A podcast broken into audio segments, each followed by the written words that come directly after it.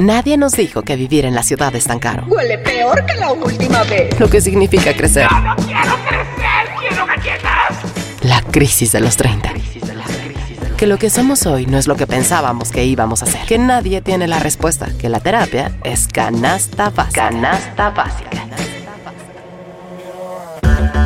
Llega un momento en la vida en el que empiezas justo a apostar por tu estabilidad emocional. Dije, ahorita que ya soy adulto, ni madre. Entonces creo que creamos personajes. A mí me pasó en alguna etapa de mi vida. Nadie nos dijo. El podcast donde hablamos de lo que en serio nadie nos dijo sobre ser adultos. Estabas trabajando. Ah, sí, cierto. Trabajas mucho. Ah, sí, cierto. Con Nani, Nando y Javier. ¿Qué será? ¿Qué será? Nadie nos dijo.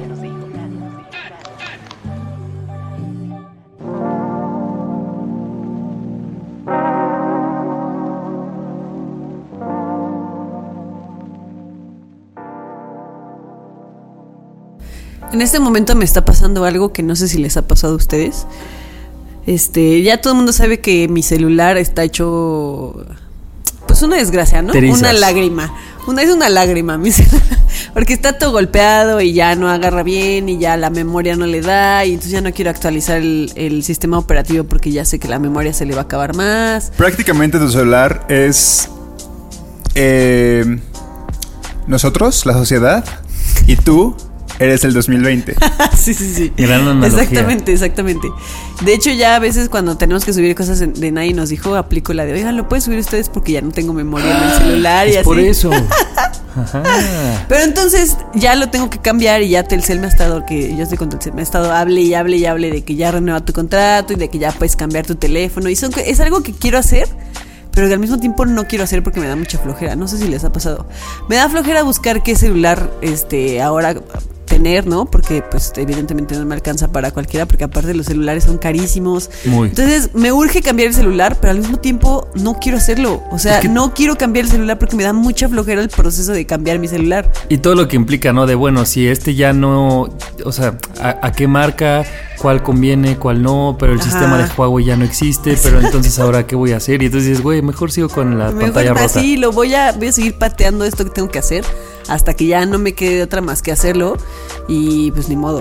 Yo, yo la verdad creo que en cosas que no son el celular o la computadora sí puedo ser muy así, pero el celular como si es una herramienta de trabajo, o sea, por ejemplo, tú que haces video, pues la verdad es que no te va a salvar un celular. A mí tener un celular rápido o como que grandecito así, como trabajo en redes, pues sí es algo que le presto atención. Pero sí son súper caros. Es que o sea, eso- sí son súper caros y tenerlo en la Ciudad de México siempre vas con el miedo de, híjole, por favor que no me lo roben, por O sea, favor, por favor. imagínate que lo sacas a 18 meses o 12 meses y te lo roban en 3 meses y lo tienes que seguir pagando. ¿Se acuerdan? Ay, Hace no. mucho en algún episodio les conté de cuando me robaron mi celular y luego lo encontré. Sí.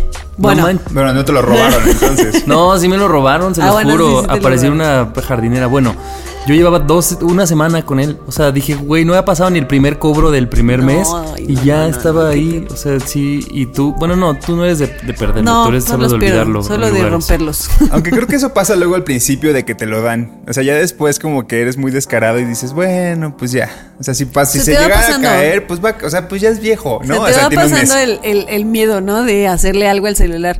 Ay, pero sí me está dando mucha desidia cambiar el celular. Nah, Yo ese día es- lo tengo que bien. hacer porque vean Oh. nomás la lágrima de celular que tengo. Oye, Ahora me, es- me pregunto si solamente por, por salud lo tienes que cambiar porque me da miedo que tu pantalla esté estrellada y lo acerques a tu oreja.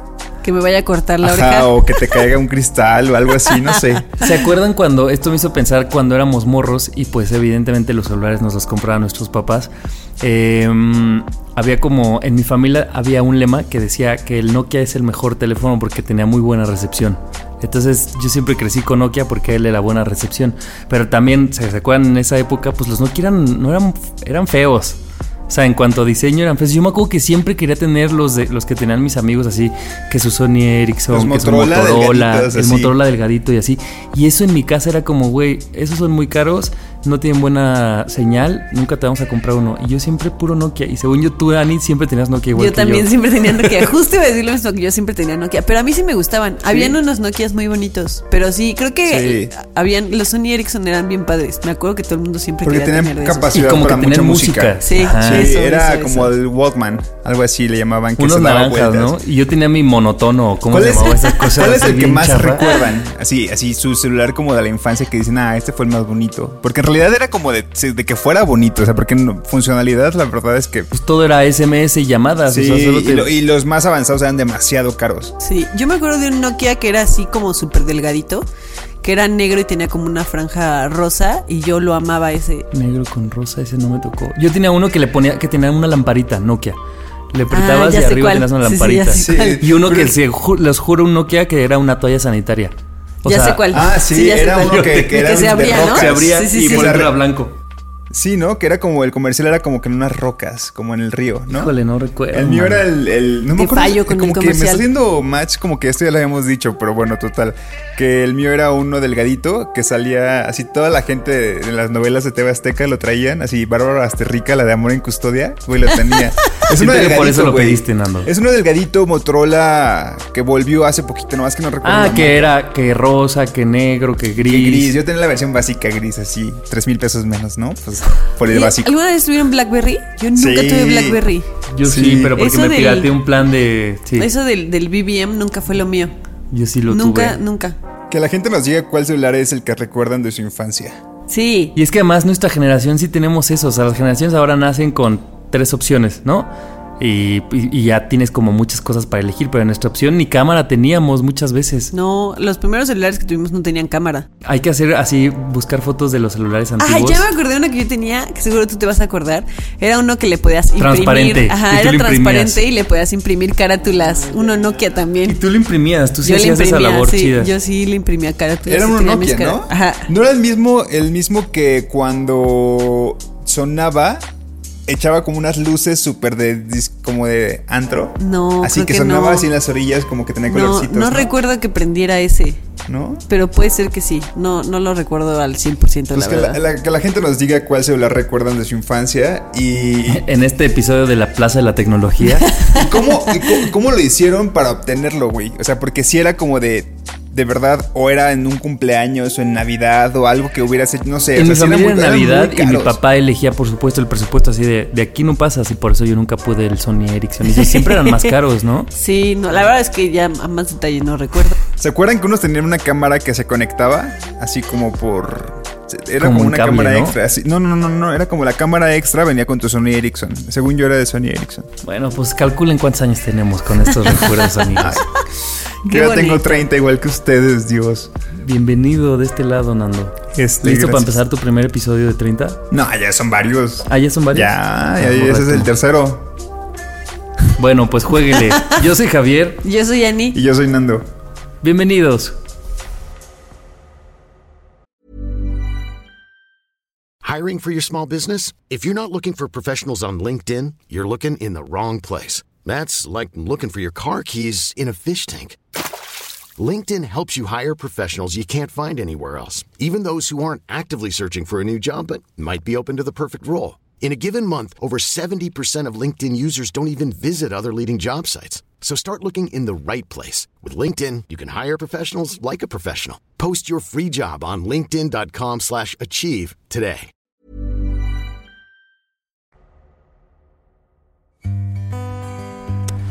Mientras más crezco, más me suenan las rodillas. Nadie nos dijo.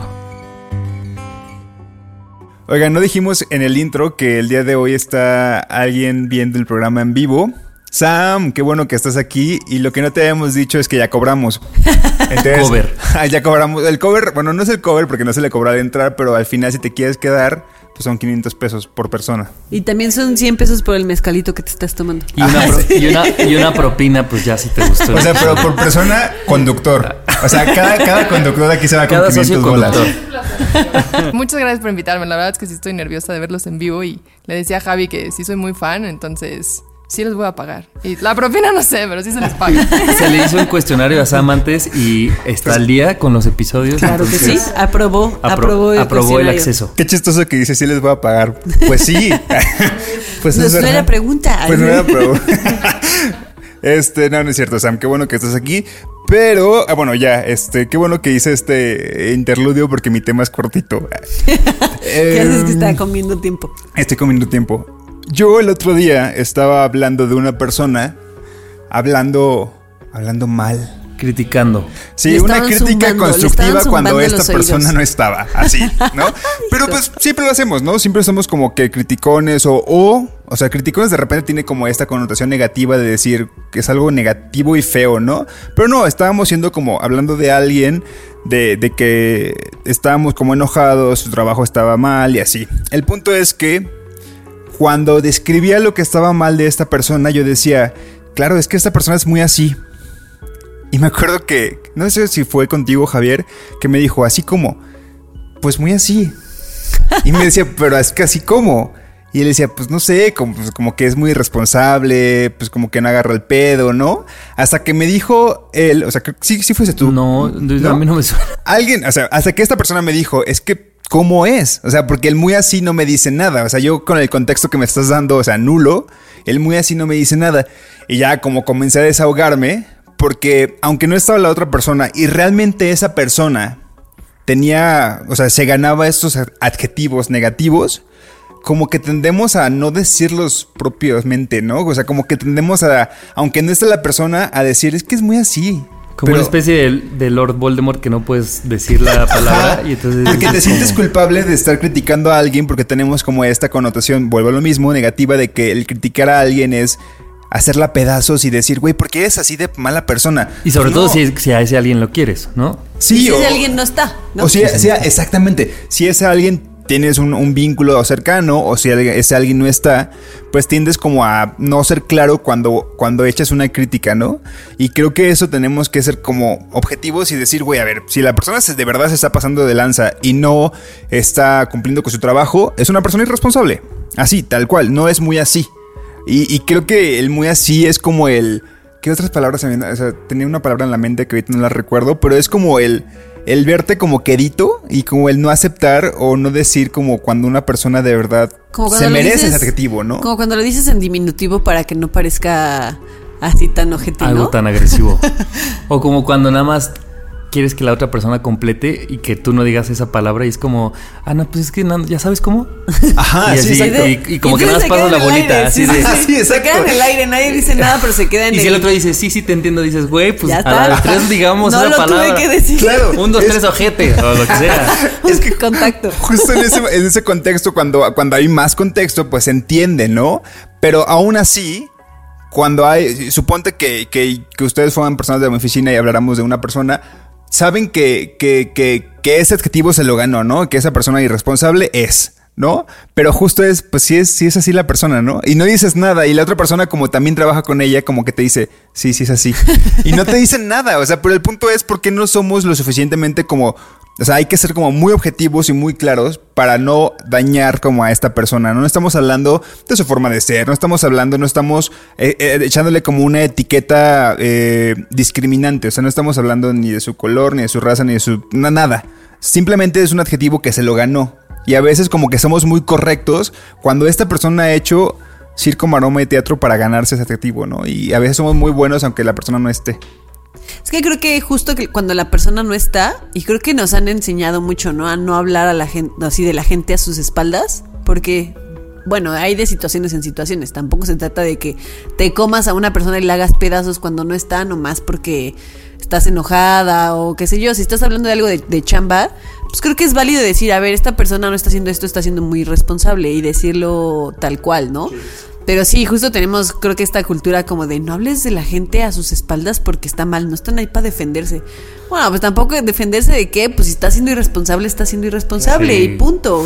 Oye, como ese meme de que dice cuando cuando después de dos horas de hablar de alguien nada más dices como, pero pues bueno, cada quien, ¿no? Así No, después de ¿quiénes estar somos nosotros O, para ¿quiénes somos juzgar? nosotros para juzgar? Pero Tres horas después. Ahora que lo decías, a mí también me pasa y sobre todo me identifico mucho que, digamos, estoy hablando con ustedes tres y les digo de alguien que no está aquí, como, pues es que sí está muy mamón, ¿no?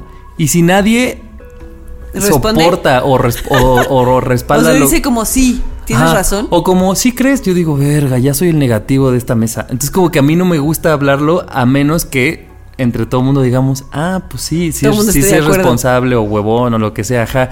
Pero también creo que un gran ejercicio es, al- por ejemplo, Nando, si estás hablando de algo que hizo que es irresponsable, como acotarlo a no voy a decir que esta persona es irres- irresponsable en general. Sino decir, no, pues con esta cosa en Esto que específico se la mamó y esto sí fue responsable, pero a lo mejor es como que también luego nos da miedo decir, ay, es irresponsable en todo. Pues decir, güey, esto que hizo fue objeto irresponsable, mentiroso, lo que sea. Y a lo mejor sería más ligero si aprendiéramos a acotar a situaciones y no a personas, ¿no? Y también no dejar que nuestros sentimientos se involucren en esas críticas o en esas en esos adjetivos que le estás poniendo a la persona, porque muchas veces pues si hizo algo irresponsable que a ti te afectó y a lo mejor si es la tercera vez que lo hace o si ya tuviste algún otra, otro problema con esa persona, como que juntas todo el sentimiento y entonces justo te dejas ir como trucha enjabonada a decir Y le "¿Cómo es que apesta la esta boca", persona no así, sé qué?". Y luego ya también empiezas a hablar de cosas que a lo mejor sí no está bien que digas porque estás enojada o porque tuviste un problema con esa persona y no sabemos, como dice Javi, acotar a, bueno, en este momento lo que tengo que decir es que fui irresponsable al hacer esto y eso está bien decirlo y incluso decírselo a la persona, ¿no? Que creo que eso es lo importante. Claro. Decirle a la persona, oye, te estás pasando de irresponsable Es lo más porque haces importante. esto. Porque si solo lo vas a decir a sus espaldas, pero a esa persona nunca le vas a decir nada, pues entonces, ¿para qué, para qué estás hablando, no? De esa persona. ¿A ustedes alguna vez les han dicho, digo, no, vamos a poner el adjetivo irresponsable por, por ponerlo de ejemplo, pero ¿a ustedes alguna vez les han dicho un adjetivo que de verdad se lo hayan ganado y que dijeran, sí es verdad, no voy a alegar por eso? Sí, pero también creo que no estamos preparados, como decía Annie, en la sociedad para, Pues por para lo recibirlo. mismo, pues porque no hay nadie que te lo diga, entonces, como nadie te lo dice, no estás preparado para saber cómo reaccionar cuando alguien te sí diga te- yo sí- irresponsable. Yo sí, tengo eh, momentos registrados en mi mente de cuando alguien me ha dicho eso y lo primero que haces, que Te hago, enojas. y lo niegas también. No, así de, oye, O qué responsable. justificas. No, pero pues es Justificas, que se fue la luz. No, pero pues es que tú también. Y entonces dices como, güey, pues lo que te toca es decir, oye, sí, la neta sí. Y nunca lo hacemos. Bueno, yo no. No, pocas veces. Pero estoy de acuerdo contigo, es porque estoy de acuerdo contigo, Nando, porque es porque no nos, lo- no nos decimos las cosas. Entonces, la primera vez que alguien te lo dice, o las pocas veces que te lo dicen, pues no lo aceptas, porque no estás acostumbrado a que te, a que te hagan críticas. Claro. A que te digan, estás haciendo- la estás cagando. Y sabes también que creo que pasa, Dani, que aprendemos, o más bien, como no aprendemos a decir las cosas, las decimos cuando ya el vaso se llenó. Y entonces generalmente las decimos más groseros, más con un tono más arriba. Y ya estás hasta la madre. estás hasta la madre. Entonces, a lo mejor si aprendiéramos a en el momento de decir las cosas, pues también sería un tono distinto, ¿no? Y creo que también es importante decir las cosas tal cual. O sea, nada de. Porque también tendemos a endulzar, ¿no? Y decir, como, es que tal vez está pasando. Digo, no te estoy diciendo que seas un irresponsable o que haya sido Oye, una pues, ¿quién soy yo irresponsabilidad. para decir ¿no? eso? Pero creo que sí. No, pues si fui irresponsable decirle, la neta te pasaste de lanza y fuiste súper irresponsable. Porque Claro. luego endulzas y la gente no entiende o dice, como, ah, ni fue tan grave, cuando las cosas sí pueden ser graves. Hoy, hoy tenía, yo reconozco que hoy hice algo malo en mi trabajo y me mandó, este, me mandaron un audio que decía, híjole Javier, sí te ganaste un jalón de orejas. O sea, fue demasiado amable las- la chava cuando lo que me quiso decir fue, te la mamaste, no lo vuelvas a hacer, ¿no? Pero dije, bueno, dentro de su dulzura, pues tú tenías que entender que la cagaste. Sí, o sea, tenemos mil formas para decir las cosas cuando hay una palabra que lo puede definir muy bien, ¿no? Y de repente no sé si se han cachado como eh, lidiando con la irresponsabilidad de tal persona, ¿no? Este. Y que sabes que estás ahí y sabes que es como el momento de decir, güey, es que de verdad eres muy irresponsable, es que de verdad esto es muy irresponsable, pero como que te aguantas y tiendes como a decir el jalón de orejas, por decir algo, y ya quieres hablarle con alguien o hablarlo con Ani o con Javier o con quien quieras para decir, es que se pasa de irresponsable. Pero en ese momento estás hablando con la persona y le puedes decir, es que no, no sé si es responsable, o sea, hazlo, ¿no? O haz esto, o lo que hiciste es irresponsable. Pero como que te aguantas para contarlo a alguien más en vez de decírselo justo, ¿no? Y creo que sí le damos bastante vueltas al, al, al querer como ser amable siempre con las personas. Y al evitar conflicto, ¿no? Sí. Justo eso. Evitar el conflicto. Totalmente. Sí, sí, sí. O sea, hay que aceptar las críticas. Bueno, no, no hay que aceptar las críticas porque a lo mejor no siempre son justas, pero hay que aprender a analizar cuando, cuando algo te critican, no enojarte así de, de bote pronto, no enojarte y decir como, lo voy a pensar, voy a ver si, o sea, si esto tiene razón. A, a veces ya hasta lo sabes, la neta. Claro. Claro. Y a veces por eso te enojas, porque lo sabes y cuando te lo dicen, De ahí viene el de- emputamiento. te emputas.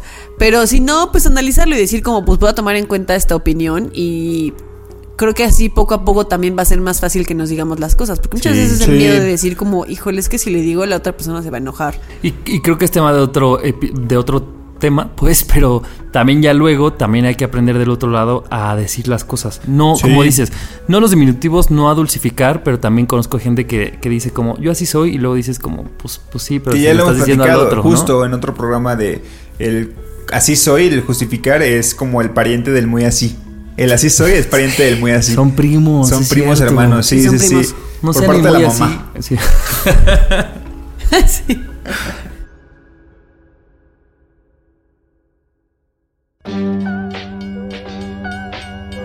Próxima estación. El Dark Side. Nadie nos dijo.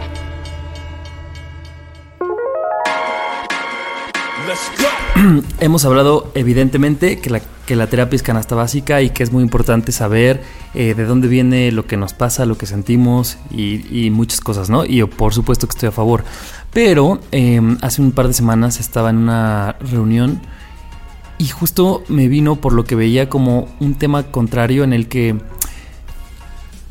hay gente que ya reconoce muchas cosas, ¿no? Eh, ah, pues es que en mi familia esto, porque mi papá, mi mamá, la huella de abandono, y ya somos ya también muy chingones como hasta poner términos, ¿no? De no, pues es que yo traigo mi herida de abandono, o lo que cada Tengo quien... daddy issues, Tengo daddy issues, o es que soy el, soy el sándwich en mi familia, entonces pues ya, entiende mis problemas y bla, bla, bla. Pero luego yo decía, pues ok, qué bonito, pero tenemos 30 años. O sea, Ay. los daddy issues, tu huella de abandono, tu lo que sea, está, está padre como entender de dónde vienes, entender qué te formó, pero también hasta dónde ocupas eso como una cosa que te abraza y que, te, y que no te permite avanzar, ¿no? Y en esta plática específicamente, esta morra estaba hablando de salir con un güey. Entonces ocupaba esos discursos en sus dates, o sea, como de como que lo sacaba, o sea, como que para ella era muy importante decir, bueno, si vamos a conocernos, pues es importante que sepas que yo tengo una herida de abandono. Y yo decía, o no, o sea, o, dejamos esas cosas en el pasado, porque si no, creo que no nos permite, eh, pues sí, avanzar, ¿no?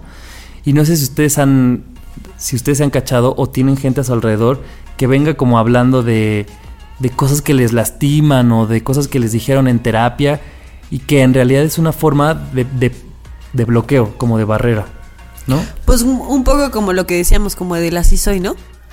Pues sí, pues es que, ¿qué crees? Pues yo tengo estos pedos y entonces, pues ni modo, ¿no? Ahora que me pase que haga esto o que te haga un berrinche por esto, pues tú tienes que entender porque tengo daddy issues, ¿no? Claro. O porque tengo O si esta la huella de abandono. va a ser por esto, ¿no? Si me pongo bien loca porque no me invitaste con tus amigos, pues es, Es que así porque soy. la huella de abandono, porque me siento abandonada. Y entonces el otro es el que debe de entender así de no, no te pases de No, lanza, pues, pues es que así, justo, así soy, ¿no? Y, y llegué a una conclusión muy importante que quería decirles porque esta chica decía que probablemente se daba cuenta, o sea, se daba cuenta que inconscientemente elegía eh, en sus parejas o en sus dates perfiles como bajos. Entonces ella decía, si un güey me gusta mucho, no, no salgo con él. O no le doy swipe. no vaya a eh, ser que me loco. rechace. Ajá, porque entonces ella, o sea, el, el trip era, si salgo con alguien que es pues inferior, digamos, o sea, no que es inferior, comillas, pues, sí, entre sí. comillas, ¿no? Eh, o que no está así en mi top de lo que yo busco en una pareja. Ah, pues cuando me deje, porque yo ya sé que me va a dejar, cuando me deje no me va a doler tanto. Porque pues yo decidí, escogí ese güey para que... Pero entonces si veo un güey así, lo que he pedido a Diosito y al santo de cabeza, a ese güey sí me daría miedo, porque entonces ¿cómo voy a lidiar con ese nuevo dolor eh, de un rechazo de... Claro, es que estamos como anticipándonos al dolor en vez de como arriesgarte. a- pues, posiblemente no pase nada, ¿no? O sea, O, o sí, o puede pasar todo, y por eso el tema se llamaba el, el dolor conocido, porque entonces dices, güey, pues de todas formas ya sé que va a haber dolor, porque esa persona lo anticipa, ni siquiera es una persona optimista. O sea, esa persona dice, si me van a dar en la madre, yo decido que seas tú. Pero decido que seas tú porque entonces cuando me des en la madre voy a decir, ah, encajas perfecto en mi huella de abandono, encajas perfecto en mis daddy issues, encajas perfecto en mi infancia, en mi tío, en el que me hizo. Y porque al, desde el principio yo ya te di como el permiso de que tú me fueras a dar en la madre porque decidí que tú sí, porque no me iba a doler tanto, pero tal persona no. ¿no? Exacto. Y al final, güey, y tú invertiste Wow. tiempo en esa persona. Eh, de todas formas, si es que te van a herir, pues de todas formas lo va a hacer. Si es que se va a ir esa persona, se va a ir. Y yo digo, ¿por qué no invertir todo eso en alguien que desde un inicio tú creas que vale la pena? Probablemente termines, este... O sea, probablemente tu final no pueda cambiar porque nadie podemos saber dónde vamos a terminar.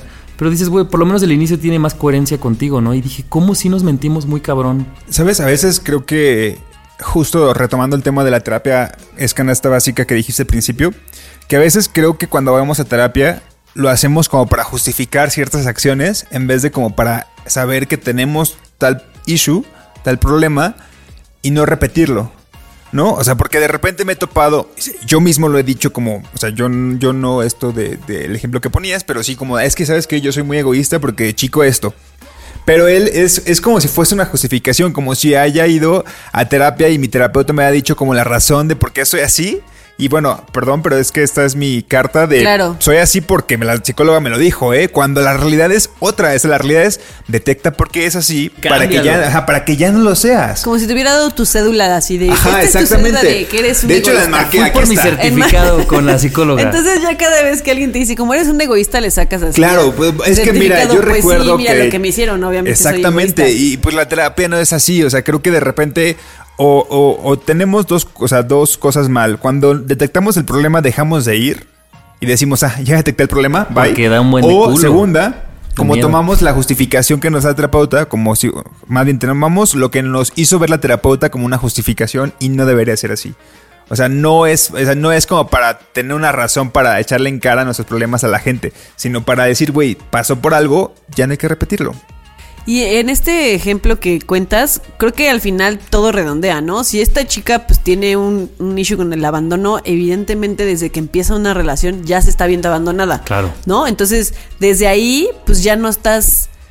O sea, como que justo no estás enfrentando el problema, no estás diciendo, a ver, yo, yo tengo este problema con el abandono, entonces necesito trabajar en esto. No, entonces más bien voy a planear todos mis pasos, así, todos los pasos que voy a dar, porque igual me van a abandonar, ¿no? Está usando eso Claro, de justificación, no nada más con, con las otras personas, sino consigo misma. De como me van a abandonar, yo ya sé que me van a abandonar y que tengo problemas de abandono, entonces pues voy a hacer las cosas así en vez de enfrentar el problema. Entonces como ahí hasta está cerrando el círculo de... Como Es perfecto. Es, es- es vicioso, pero es perfecto exacto, porque es per- cierra. Exactamente. Y, y saben también que creo que, por ejemplo, pues la gente que va a terapia, que vamos a terapia, pues la terapeuta te conoce. Yo solo cono- he visto a mi terapeuta en un lugar. O sea, no me conoce en una fiesta, no me conoce en ningún lugar. Claro. Es muy fácil mentirle. O Sí. sea, tampoco se adivina, tampoco son magos, ¿no? Entonces, yo digo, tú te das cuenta, ustedes se dan cuenta de mis problemas porque seguramente dicen, ah, pues mira, ve a Javier cómo se comporta en la peda, en su trabajo, mientras... Y creo que ahí, para usted, a ojos de ustedes, puede, pueden ver como mis errores o mis fallas. Pero si tú te sientas una hora a hablar con la terapeuta y tú mismo, consciente o inconscientemente, dices, esto no lo voy a decir, esto tampoco, esto tampoco, y solo voy a, a contar una historia, pues tampoco te va a cachar la terapeuta y puede que tú te estés ocultando y diciendo, ¿no? Dando estos baños de gloria como de, no, pues yo voy a terapia. Pues sí, pero a contar qué, ¿no? Claro. Pero a el- mentir. El, A mentir. el- el punto es como que tú solo te des cuenta cómo se adapta en diferentes situaciones lo que estás viendo en terapia.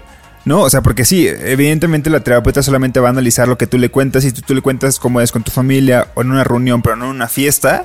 Pues entonces, este, pues eso va a quedar ahí. Pero cuando le cuentas lo de la fiesta, te va a encaminar a que, oye, pero es que es el mismo patrón que me dijiste con la familia. Y es el mismo patrón que me dijiste con la oficina. ¿Sabes? El punto es como no es tanto como que le estás ocultando a la terapeuta o no, sino el, güey, vas a, vas a compartir, vas a eh, como imitar patrones en diferentes partes de tu, de tu, de tu día a día. Y creo que la terapeuta quizá no sabe todos, pero cuando se los cuentes va a aterrizar siempre en lo mismo, porque ese es el problema en el que tienes que atender y el que ya no tienes que repetir ni con la familia, ni con los amigos, ni estando solo, ni con la pareja, etc., ¿no? Creo. Y darle la vuelta a los issues es bien fácil, la verdad. Es el camino fácil. Y sobre todo creo que a mí se me pasó los- las, las primeras veces que fui a terapia, cuando te dicen, o sea, como que siento que muchas veces nos quedamos con la enfermedad, ¿no? Así de, ya me dijeron que tengo. Y vas por la vida diciendo, tengo esto. Pero es como, güey, pues luego tienes que ir por la Ah, ¿y? medicina, cabrón, para, para tratarte y que ya no tengas el virus. Pero entonces como que eso, nos da mucha paz saber lo que tenemos. Entonces muchas veces es, ay, gracias por decirme que son paperas. Pues sí, güey, pero si no te las curas, ahí van a seguir las pinches paperas, ¿no? Entonces lo importante de la terapia es, qué bueno que ya te dijeron qué es, ahora sigue para que lo cures. Pues sí. Para que, sí, sí, a Pues sí. trabajarlo. Y pongamos mucha atención, porque yo sé, y el, el otro día tú hablabas de eso en un episodio, Ni, ¿no? Del, de cuando romantizamos la terapia. Eh, y esto podría caer, no sé si en, la- en, en romantizarlo, pero sí como en. Yo ya estoy dando un plus porque me estoy atendiendo y probablemente eso puede ser también bien riesgoso. Porque no permite que trabajemos, ¿no? Claro, porque nada más vas, te sientas y hablas, pero no estás trabajando en lo que estás hablando. Y dices, "Ah, Entonces, ahí están mis 500 pesos, es pues, tu ¿para pedo. qué? ¿Para qué estás yendo? Entonces, es como si te pusieras a platicar contigo en un espejo. Exacto. No sirve de nada. Sí, si que la gente nos cuente cuál es el tema recurrente en terapia. o es muy, pre- es muy personal. Nando, ya quiere chisme, Nando, ¿ya viste? A ver. Pero, pero mira, bueno, esa, A ver, a ver, a ver, esa a ver, que dinámica echen no, sé, si les guste a la gente, pero una que sí podría ser es con, porque bueno, yo conté el de esta amiga, pero todos tenemos como lugares comunes, ya sean tus parejas o con tus amigos o con tus trabajos, y güey, siempre quiero otra cosa y siempre re- regreso aquí, o sea, ¿cuál es nuestro dolor? Ah, ándale, si, lo- si el tema se llama tu dolor conocido, ¿cuál es el dolor conocido de cada uno de ustedes? Sí, eso es lo mismo, pero lo pasamos a terapia, es el tema que siempre tocas en terapia. Sí. Ya sé cuál es mi dolor conocido. A ver, ¿cuál es? No lo voy a decir aquí. Boring. Aburrido. No, pero que se nos diga.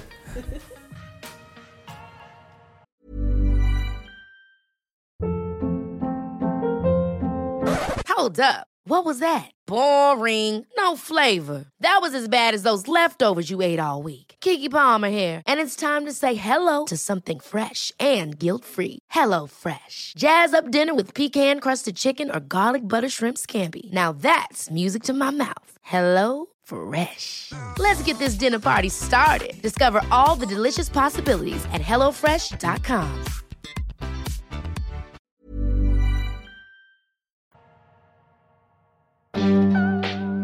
Nadie nos dijo del amor que le tendríamos. A una planta. Nadie nos dijo. Esperen, es que estoy pensando cómo empezar sin decir el otro El día. otro día, el otro día vi un tweet. Es que ya, es que justo eso iba a decir. Pues es que bueno, tal vi un vez tweet, sí. vi un tweet que hablaba sobre, sobre el perdón, ¿no? Y esta chica decía que le molestaba mucho esta como narrativa de el perdón es todo amor y todo vamos a dejar todo atrás y todo yo ya te quiero Damos vuelta a la página. Le damos vuelta a la página y no sé qué, cuando pues no, a lo mejor el perdón es un proceso que tú haces internamente y eso no quita que la persona que te hizo daño pues no vas a querer saber de esa persona o, o vas a seguir, en- o sea, pues va a seguir el coraje ahí, te van a seguir tus ganas de mandarla por un tubo. Y creo que es muy sano porque creo que sí pasa que cuando, cuando tú quieres perdonar a alguien existe esa presión de el, el cuando yo perdono tengo que dejar todo ir, ¿no? Y tengo que Y si no es así, entonces- y eso, darle vuelta a la página y si me encuentro Ser esta bueno o persona, buena. ajá, tomar, ser como eh, esta, la, la persona que da el paso y decir como, ya, voy a dejar todo atrás y si un día nos encontramos voy a hacer buena onda contigo y como si nada nunca hubiera pasado, ¿no? El, como si nada nunca hubiera pasado. Como si tú no tuvieras sentimientos, güey, Exactamente, básicamente. como si no te hubieran herido y, ok, perdonaste porque es un proceso en el que tú estás sanando y tú estás, eh, pues haciendo un trabajo para no quedarte enganchada con eso que te hicieron. Pero eso no quiere decir que cuando veas a la persona que te hizo daño, mm, pues no te va a dar coraje o a lo mejor no quieres volver a verla y creo que es bien válido decir, yo ya perdoné a tal persona, pero sinceramente no le voy a contestar llamadas y no quiero ver a esta persona porque no, porque pues no, es y una si persona la que me hizo veo daño. y no me apetece saludarla, pues no la voy a saludar. No la va a saludar y no pasa nada, ¿no? O sea, creo que el perdón no tiene por qué llevar esta, este, como, esta muestra como de saco la banderita blanca y entonces ya somos amigos y como si nada nunca hubiera pasado. Si puedes hacer eso, o sea, si, si, si lo que sucedió a lo mejor pues no te marcó no te dañó o a lo mejor ya pasó el tiempo suficiente para que tú ya digas como, bueno, pues ya no me causa nada ver a esta persona, qué chingón, pero si no, creo que es bien válido decir, pues no tengo ganas de verle la jeta a esta persona porque me caga la madre. Ya lo perdoné porque ya estoy, o sea, ya no estoy enganchada con lo que sucedió. No quiere decir que no tenga sentimientos y que no me duelan las cosas, ¿no? Claro, además creo que se me hace mucho de esta, este personaje de telenovela, que siempre es la mujer protagonista, que pues es tan buena que parece tonta, ¿no? Así de que le hace todo mundo la vida de cuadritos y entonces la morra perdona y perdona y perdona y, pues pasan por encima de ella y creo que sí crecimos mucho como con ese tipo de, de blancos negros, ¿no? O sea, puede ser este tipo de persona buena de telenovela o puede ser él o la villana de telenovela que es un hijo de puta. Claro, los extremos, Y ¿no? no hay nada en medio que digas, güey, pues te perdoné, pero no te quiero ver la cara. Y luego también me hizo pensar a mí como, no sé, cuando te peleabas en la escuela o en tu familia o lo que sea, siento que siempre era, ya, ya terminó la pelea o ya hicieron las paces. Bueno, a ver, dense un abrazo. Ah, sí, O te como, obligaban, ¿no? Ajá, te A ver, ya obligaban a, darle un abrazo. y es como de, güey, una cosa no quita la otra. O sea, puedo que te perdone, pero no te va a dar un beso y un abrazo porque, pues, aún no Javier sé. bien rencoroso desde los No, seis. pues Ana me hizo pensar, fíjate, yo no lo tenía en la mente. No, pero yo siento que el perdón siempre, o sea, pareciera que siempre está como en evaluación de un tercero que ni siquiera está viviendo lo que, lo Claro. que a ti te hizo daño para poder perdonar a una, persona, ¿no? Y es como la religión dice, es que tienes que perdonar, ¿no? O yo qué sé, o ¿sí dices así? Sí. Y yo bien, Eso. bien ateo. Sí El es punto muy- sí es muy- Claro, es súper sí. religioso, pero el punto es, ¿por qué si algo que me ha marcado toda mi vida, por qué voy a dejar como con mensajes positivos y personas que están a mi alrededor decir, güey, es que tienes que perdonar? Y es algo que, que va a liberar tu alma. Güey, pero tú no estás viviendo lo que yo viví. O sea, volvemos al tema pasado. Si es como, si sufriste un abandono muy fuerte de alguien que querías, güey, va a ser muy complicado que puedas sentirte bien y por ende perdonar. O sea, ¿por qué una persona puede decir tan fácil decir, güey, perdona? No, hazlo, te vas a sentir mejor. Y de repente cuando perdonas y no te sientes mejor, sientes como que algo no está tan chido en tu cabeza y dices, güey, pero es que no estoy siendo honesto. Si yo te digo perdona ni por lo que te hice y no estoy siendo honesto, aún así te quedas como, en algo dentro de ti que te molesta, ¿no? Claro. Y digo, hay niveles, ¿no? De perdón a familiares, a exparejas, a lo que sea, pero también creo que eh, un poco, eh, por ejemplo, yo pensé en un tema de, parejas, ¿no? Creo que el, perdón, más allá de que tenga que ver con otra persona, es como si quiero un día amanecer y no estar enganchado, como decías, Ani. Si quiero amanecer y no pensar en esa persona y, y desearle el mal, o que diga, ay, ojalá y se le ponche la llanta, no sé, lo que sea. O sea, como qué bonito despertar y no sentir eso. Pero, no, o sea, por ejemplo, en mi caso digo, qué bonito cuando me es indiferente la otra persona. No cuando deseo que, ay, ojalá y mañana se gane un millón de pesos y le vaya muy bien. Pues tampoco, simplemente me das igual, güey. O sea, ya me das igual. Eso para mí es perdonar porque ya no estás en mis pensamientos. En mis Ya tampoco- piensos. Ajá, tampoco mames con que ahora quiero que... Exacto. Que Dios te me bendiga. Pues no. Exacto. A, a mí me pasó hace muchos años que yo tuve un problema fuerte con una amiga y, y eso, ¿no? Me pasó que durante meses yo, yo me despertaba con un sentimiento de, de traición y como de, güey, me hicieron un chingo de daño y yo me sentía realmente, pues mal. ¿no? Porque era una persona a la que yo quería mucho, ¿no? Y después de un tiempo, pues hablamos y yo decía como, pues sí te quiero perdonar, pero... Y dejaba yo ir este sentimiento como de traición y en algún momento lo dejé de ir, pero siempre que veo a esta persona, pues hay un sentimiento extraño como de, pues sí, las cosas ya no son las mismas, ¿no? Y no tiene nada de malo. Y durante mucho tiempo yo me decía a mí misma, es que si ya la perdonaste o si tú dices que ya la perdonaste, ¿por qué cuando la ves sigues teniendo este sentimiento extraño como de te sientes rara? Bueno, pues no tiene nada de malo, o sea, no, no, no te forces a, a querer ya sentir la misma amistad que a lo mejor tenías antes o el mismo cariño. A lo mejor puedes construir una nueva amistad a partir de lo que sucedió, pero no puedes regresar a ese punto de, ok, olvidemos todo y hagamos como que nunca sucedió, ¿no? Es como el, el- el tema que tocábamos hace algunos programas del- de las peleas que nos soltamos. Que es prácticamente, es, es como lo mismo, ¿no? Decía, decía que esta amiga de repente como que nos contentamos, entre comillas, pero había algo incómodo ahí que no había sido resuelto, ¿no? Y que probablemente ya nunca va a ser resuelto. Y quizá no es una pelea que nos soltemos, sino interpretado ahora es como un, un- perdón, pero es que ya la neta es que ya no voy a... O sea, prefiero eh, aceptar que contigo ya no voy a tener una relación tal, ta- ta- tan bien como antes. Y Porque que- me va a ser imposible el perdonarte del todo. Y tiene que ver también, creo, con que el perdón siempre nos lleva a un final feliz. En la Claro. En el O sea, supuesto, en allá, la allá afuera, en el supuesto y en lo que la gente pide, ¿no? Entonces es como de, güey, pues si el final, fel- o sea, el final es feliz, por ejemplo, Ani, sería que regresaras a esa amistad como fue antes. Claro. Y, y si no llega, es como, es que todavía me falta, yo creo, perdonar, porque no hemos llegado. Es como, güey, no hay finales felices en la vida diaria. O sea, O luego te dicen, ¿no? Ah, Como de, ¿cómo? ¿Te sientes incómoda? ¿Pero que no, que no, que ya la perdonaste? Pues sí, pero eso no quiere decir que mis sentimientos ya hayan cambiado o que yo vaya a sentir... pues Sí, que vayan a hacer las cosas como si nunca hubieran sucedido.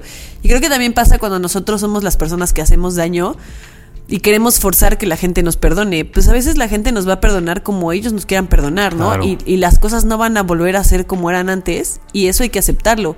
Y hay que decir como, pues sí, a lo mejor me- ya me perdonaron, pero pues hice tanto daño que pues ni modo, las cosas así así es como quedaron. Queda el, el- perfecto el ejemplo de eso que dicen que si rompes un jarrón y lo pegas, pues nunca queda igual, ¿no? Sí, a lo mejor Claro. ya te perdonaron, pero esa relación no va a volver a ser Es la misma y hay que aceptarlo. Todo es simbólico, o sea, es como de repente que creo que ha, pas- o sea, ha pasado en este gobierno que por cosas represiones o por hechos históricos superculeros que han pasado como en México, el gobierno sale y pide perdón. ¿No? O ofrece perdón. El punto es como, güey, no va, o sea, eso es algo meramente simbólico porque todo lo que hiciste y todo el daño que causaste no se va a resolver con un perdón. Definitivamente no se va a resolver. Por eso insisto en que es algo muy muy religioso, muy como de para salvar tu alma ofrece el perdón, ¿no? Y ya suéltalo. Y quizá tal vez cuando estemos al católico. final, antes de morir, vamos a decir, bueno, ya soltamos todo para ver si sí ya me voy bien. Pero el punto es, no, güey. O sea, mientras tengas tu uso de razón, hay cosas que no se resuelven con un perdón. Perdón. Y que también, perdón, perdón por lo que voy a decir, pero este, lo que decías, Ani, también de qué importante cuando tú eres el que ofrece el perdón, me ha pasado que es como, Ana, pero sí ya te pedí disculpas. O sea, como, ¿por qué no estamos otra vez Claro. como Claro. antes? Y entonces empiezas a ejercer, además del perdón, la presión de, güey, tus sentimientos me valen madres porque aquí solo se trata Sí. de que yo ya te Mira, pedí ya dijiste perdón. perdón, ¿eh? Tú Ah, ya, ya no me ya. puedes- ya, O- ya, ya, ya o- tú bien. dijiste que sí me perdonabas, Ajá. exacto. Y es como, güey, pues tienes que dejar que el otro viva las consecuencias de lo que tú hiciste o de lo que ambos hicieron, pues Claro. a otros ritmos. Y volviendo al, al, al tuit original que te causó el tema, Ani, es como dejemos de pensar o de juzgar a las personas que no han podido dar un perdón así o, o- o perdonar a alguien, perdón. Cada vez que digamos perdón, un shot. No Pero el punto es, esta persona que decía, güey, o sea, de repente como que está mal visto que una persona no perdone cuando ya las circunstancias todo apuntan a que debes de perdonar. Y es como, no, güey, si de verdad no lo sientes, no vas a ofrecer el perdón. Y lo siento. ¿no? Pues sí, todo el mundo tiene sus procesos y todo el mundo sabrá por qué hace las cosas y pues no hay que forzar, ¿no? Y hay Sí. que aceptar. Si alguien no te va a perdonar, pues no te va a perdonar y ni modo. Y si no les gusta este tema, pues perdón. Pues lo siento de antemano. De antemano una disculpa. Pero la verdad es que no lo siento.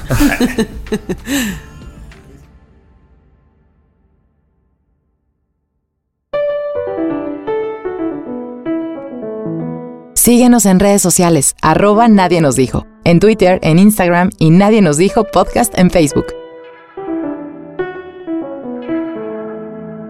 Nadie nos dijo que decir que alguien es muy así en realidad no dice nada. Debemos ser muy honestos, sobre todo con las personas de las que estamos hablando.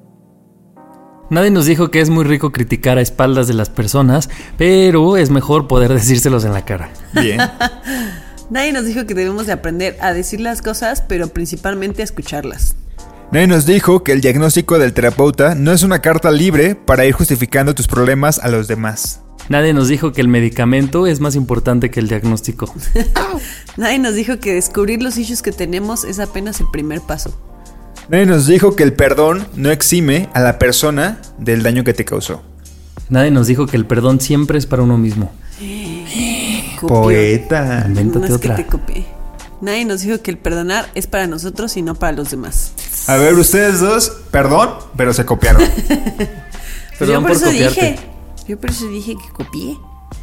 No, pues se ve que andamos bien creativos, ¿verdad? Pues sí. es el clima.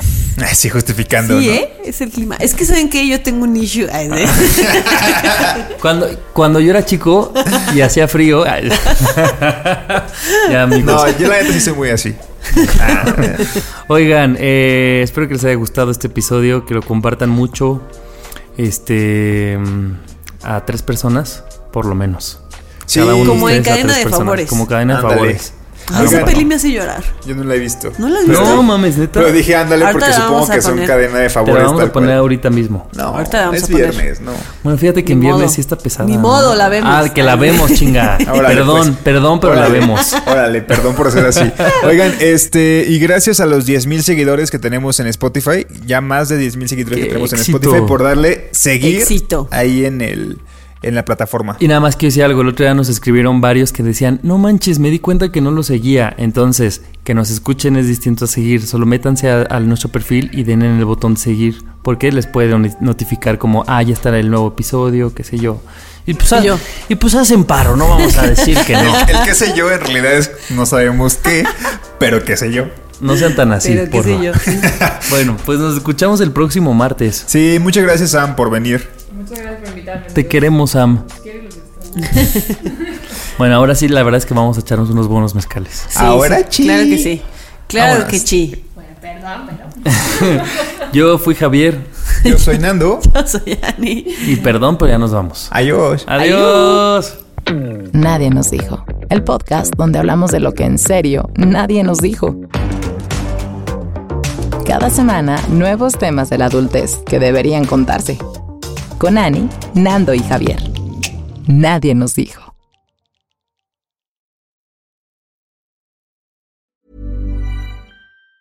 Even on a budget, quality is non-negotiable. That's why Quince is the place to score high-end essentials at 50 to 80% less than similar brands. Get your hands on buttery soft cashmere sweaters from just 60 bucks, Italian leather jackets, and so much more. And the best part about Quince, they exclusively partner with factories committed to safe, ethical, and responsible manufacturing. Elevate your style without the elevated price tag with Quince. Go to quince.com slash upgrade for free shipping and 365-day returns.